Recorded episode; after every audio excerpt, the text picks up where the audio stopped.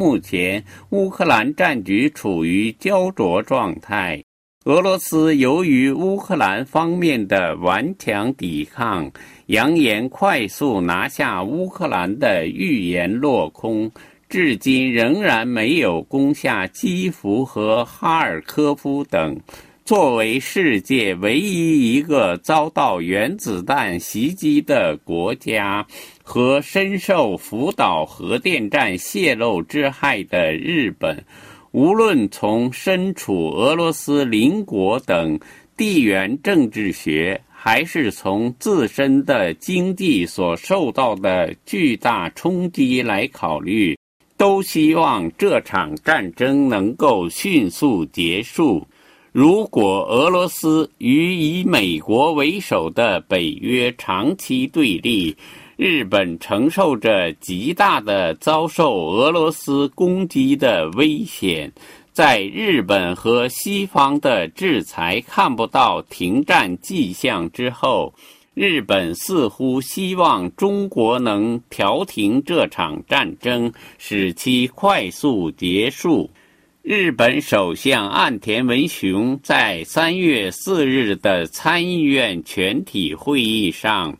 围绕俄罗斯进攻乌克兰的问题，指出国际社会团结一心、坚决应对很重要，并在此基础上表示将继续也呼吁中国与相关国家携手采取负责任的行动。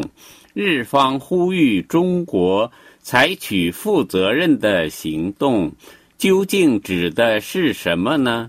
是和西方联手制裁俄罗斯，还是要中国做一些其他的工作呢？不得而知。而笔者认为，采取负责任的行动，也应该包括希望中国参与制止这场战争的工作，如说服俄罗斯。并在俄乌之间斡旋。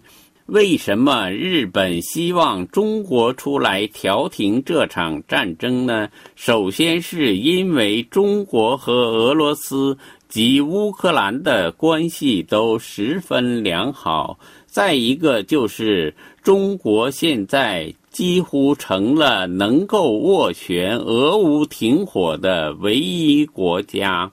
目前，西方大国都已坚定地站在了乌克兰一边，被俄罗斯视为敌对势力，而要进行说服与斡旋。说服方和被说服方的非敌对友好关系是十分重要的。中国现在处于这样的立场。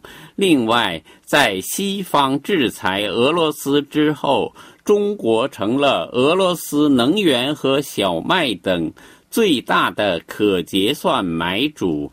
在俄罗斯总统普京冬奥会访问北京期间，两国达成协议，中国已向俄罗斯全境小麦进口开放市场。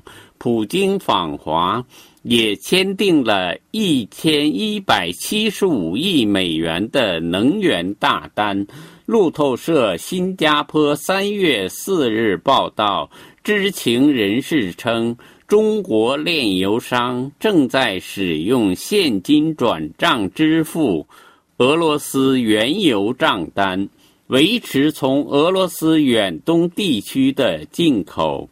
也有人认为。将俄罗斯排除环球银行间金融通信协会，俄罗斯国际支付可以通过人民币支付系统 CIPS 进行，存在着减弱制裁效力的可能性。